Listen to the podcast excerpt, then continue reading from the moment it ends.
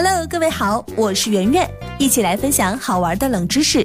今天我们要来说说为什么蜘蛛网不粘蜘蛛。林子里到处都是动物们为了觅食布下的天罗地网。弱小而无助的昆虫在蜘蛛网上苦苦挣扎，却不得解脱。就在这个时候，一只蜘蛛闲庭信步一般横移，或者是纵跃到这只昆虫旁边，大快朵颐。那么，你有没有想过，为什么蜘蛛网不粘蜘蛛呢？如果蜘蛛网把蜘蛛也粘住了，估计我们今天也就看不到这种生物的存在了。进化论的观点一次次的证明，这群蛛网上的芭蕾舞者有着不同一般的天赋。显微镜下的世界会变得特别奇妙，蜘蛛尾端会清晰地展现出来。蜘蛛的尾端有六个到八个纺织器，每个纺织器都拥有数百个喷口，不同的丝线就是从喷口当中汹涌而出。不同的纺织器对应着不同的腺体，从而可以使这些行走于蛛网上的芭蕾舞者喷出横丝和纵丝两种丝线。蜘蛛网上的放射性骨架丝线均为纵线。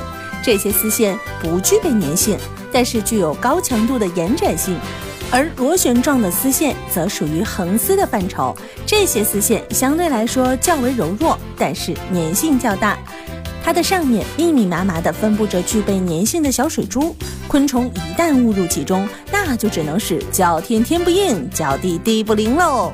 通常情况下，蜘蛛都会选择在纵丝上进行活动，从而避免搬起石头砸自己的脚。但是有些时候难免会碰到横丝阻路的状况，这个时候人们就会发现，蛛网和地面都是存在一定角度的，并不是垂直的，所以接触到横丝的只是蜘蛛的足底的软毛，而不是整个身体。这让我们不得不惊叹造物主的神奇。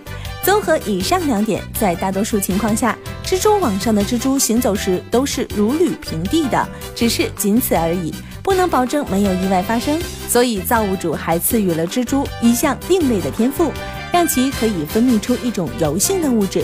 蜘蛛将油均匀地涂抹在脚上，这样就可以算得上是万无一失喽。好了，本期节目就到这里，我是圆圆。感谢您的关注和收听。如果想要第一时间听到节目的更新内容，请您点击上方的收藏按钮，随时想听就听。如果您想和我互动，可以在新浪微博当中搜索“电台圆圆”，或者是在微信公众账号当中搜索“圆圆微生活”，更多精彩内容都在这里哦。